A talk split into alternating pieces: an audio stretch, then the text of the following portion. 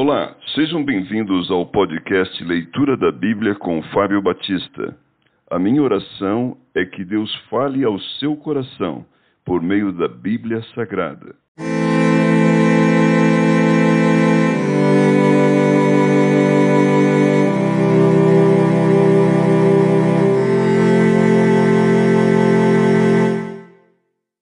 Primeira Coríntios capítulo 10 Exemplos da história de Israel. Ora, irmãos, não quero que ignoreis que nossos pais estiveram todos sob a nuvem, e todos passaram pelo mar, tendo sido todos batizados, assim na nuvem como no mar, com respeito a Moisés. Todos eles comeram de um só manjar espiritual, e beberam da mesma fonte espiritual, porque bebiam de uma pedra espiritual que os seguia, e a pedra era Cristo. Entretanto, Deus não se agradou da maioria deles, razão porque ficaram prostrados no deserto. Ora, estas coisas se tornaram exemplos para nós, a fim de que não cobicemos as coisas más como eles cobiçaram. Não vos façais, pois, idólatras, como alguns deles, porquanto está escrito: O povo assentou-se para comer e beber, e levantou-se para divertir-se. E não pratiquemos imoralidade, como alguns deles o fizeram, e caíram num só dia vinte e três mil. Não ponhamos o Senhor à prova, como alguns deles já fizeram e pereceram pelas mordeduras das serpentes. Nem murmureis, como alguns deles murmuraram e foram destruídos pelo exterminador. Estas coisas lhe sobrevieram como exemplos e foram escritas para advertência nossa, de nós outros sobre quem os fins dos séculos têm chegado. Aquele, pois, que pensa estar em pé, veja que não caia. Não vos sobreveio tentação que não fosse humana, mas Deus é fiel e não permitirá que sejais tentados além das vossas forças. Pelo contrário, juntamente com a tentação, vos proverá livramento de sorte que a possais suportar. O cristão deve fugir da idolatria. Portanto, meus amados, fugi da idolatria. Falo como acritoriosos.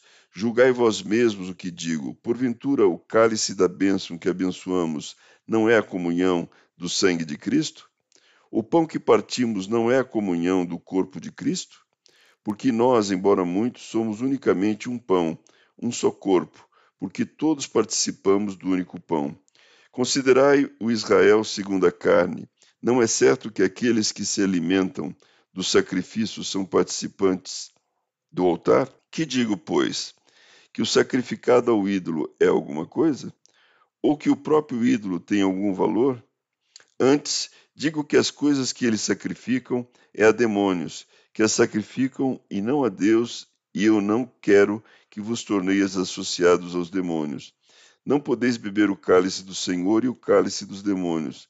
Não podeis ser participantes da mesa do Senhor e da mesa dos demônios. Ou provocaremos zelos no Senhor?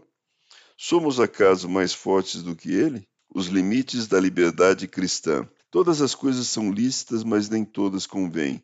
Todas são lícitas, mas nem todas edificam. Ninguém busca o seu próprio interesse, sim o de outrem.